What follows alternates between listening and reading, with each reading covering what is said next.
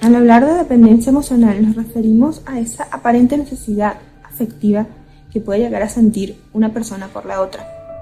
Esas situaciones en las cuales se cree o se siente que la vida no es igual sin esa persona o que nada va a poder ser como antes si esa persona ya no está.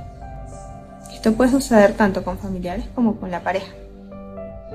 Ahora bien, si abordamos el tema de la dependencia emocional en el BDSM, estaríamos hablando de un tema que me gustaría analizar por lo siguiente. Muchas veces vemos que dentro del BDSM las situaciones que se viven son bastante intensas, porque claramente sus prácticas no son nada convencionales. Y encontrar una persona que tenga los mismos gustos que nosotros tampoco es algo que se encuentre fácilmente. Sucede claramente, como le puede pasar a cualquier ser humano, que se desarrolle un afecto por esa persona, por la persona con la que estamos, sea bien el amo sea la sumisa, porque puede ser de parte a parte. Y con el tiempo se empieza a desarrollar esta dependencia emocional que muchas veces nos enseñan. La misma vida nos enseña de que esto es normal. Las canciones románticas que dicen de que no puedo vivir sin ti o, o mi vida sin ti no va a ser lo mismo como les venía diciendo, es algo que se repite mucho en las canciones y lo vemos de un modo totalmente normal. Ahora bien, ¿qué es lo que sucede y qué es lo que realmente nos podría preocupar? Ese punto en el cual de pronto se plantea una ruptura o en el cual la misma persona se pone a plantearse qué sucedería si ya no estuvieses más con tu amo o con tu sumisa. Por eso que hay varios incisos que parece conveniente que hablemos para poder analizar las distintas situaciones que se dan dentro de la dependencia emocional en el BDSM. Muchas veces hablando con algunas personas, me han comentado o me han dicho la siguiente frase que me llama mucho la atención y que es uno de nuestros incisos acá, que es sin él o ella no soy nada. Y realmente puede parecer muy bonito decir esto, pero realmente no eres nada sin él o ella. ¿Cuál es tu valor como persona para creer que sin una persona no eres nada? Claro está que cuando se desarrolla esto es porque nos hemos enfocado mucho en vernos a través de la persona con la que estamos, a través de ese amo, a través de su sumisión.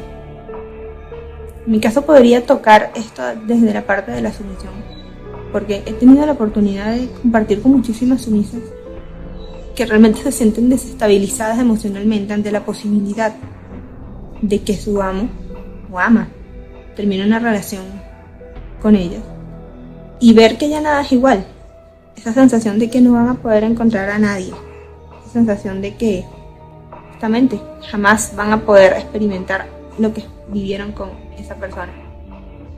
También sucede que ante este pensamiento hay personas que se quedan estacionadas en eso. Luego tienen como una afirmación y no quieren ver más allá. Como también sucede que pues, hay personas que experimentan esto por un momento. Digamos que un momento puede ser un un mes, una semana, varios meses, pero que con el tiempo empiezan a superarlo. Pero es una sensación muy recurrente y que a veces la misma sociedad nos enseña que no podemos salir de una, de una situación, de una relación tan fácilmente y que esa sensación de sentirnos atados es algo moralmente correcto y necesario para poder validar nuestras relaciones. Hacer cualquier cosa para que no me deje. Esto digamos que es una especie de afirmación o decisión muy errónea, pero que muchas veces se toma en medio del desespero de no terminar esa relación que sentimos que nos da vida. Pero realmente si nos ponemos a pensar, ya sea dentro del BDSM o fuera de este, ¿qué sentido tiene hacer cualquier cosa para que no me deje? Si realmente una situación o una relación ya no está funcionando del mismo modo en el que venía haciéndolo, ¿para qué sirve hacer cualquier cosa para que no me deje? Si esa persona ya no disfruta, ya no te quiere del mismo modo, ¿qué sentido tendría hacer cualquier cosa para que no me deje?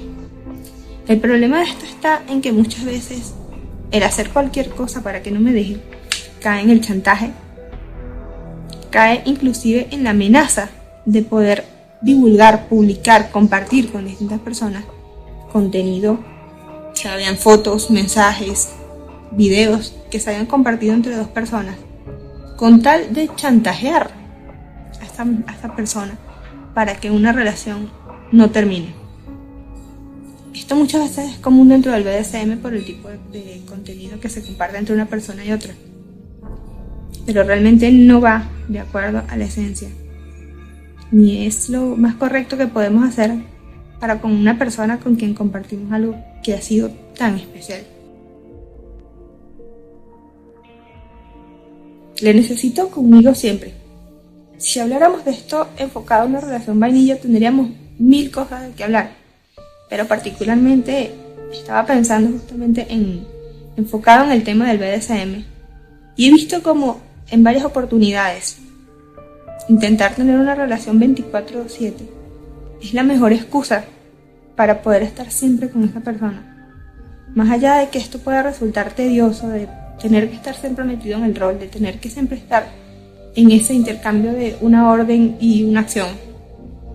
Muchas veces se utiliza para eso, específicamente para poder estar con esa persona. No porque realmente a las personas les guste estar en juego, sino para poder tener bajo control, bajo la mirada.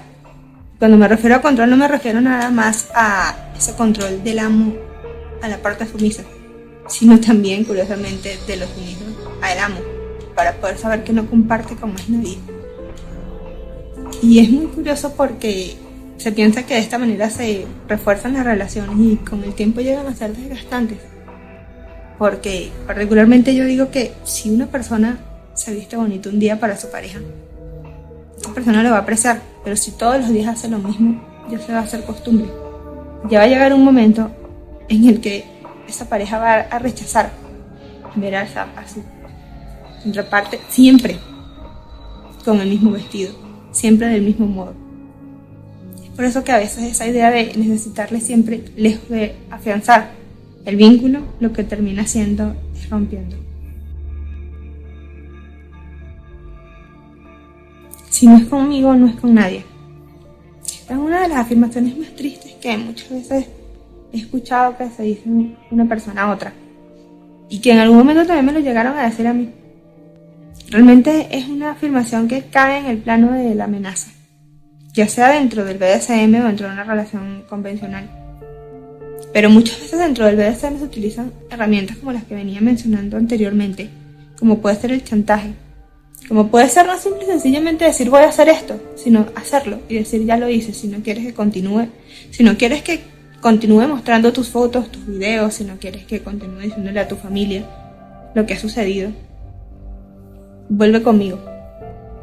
Y pues realmente es muy triste porque de ese modo simple y sencillamente se lograría estar con una persona bajo coacción, bajo la presión y bajo el miedo. Es muy lamentable que algunas personas no tengan la capacidad de superar una relación o de que sencillamente no quieran superarla y caigan en el plano no solamente de la dependencia emocional, sino que muchas veces caen en el plano delictivo, el amenazar a la otra persona con tomar acciones para hacerle daño o para mantenerlos a su lado. La dependencia emocional definitivamente no es querer demasiado. La dependencia emocional es una conducta que la sociedad nos ha enseñado que está bien. Es sentir que desfallecemos y no tenemos a la persona amada al lado. Amor que muchas veces se da dentro de las relaciones de manera. Pero realmente es necesario que tomemos conciencia de que esta emoción es pasajera, de que esta sensación de que no podemos vivir sin esta persona es algo que se puede superar, que todos en algún momento lo hemos sentido pero que si lo tomamos con calma, si sabemos buscar la ayuda correcta, podemos ir abriéndonos camino de nuevo a la vida, aprendiendo a ser felices solos para poder ser felices con alguien más. Y que si bien una relación dentro del BDSM puede ser muy maravillosa, tu amo, tu sumisa, o tu ama, tu sumisa, no son las únicas personas que en algún momento te pueden brindar eso. Que siempre hay lugar para conocer a otra persona con quien también puedas compartir algo similar o inclusive mejor.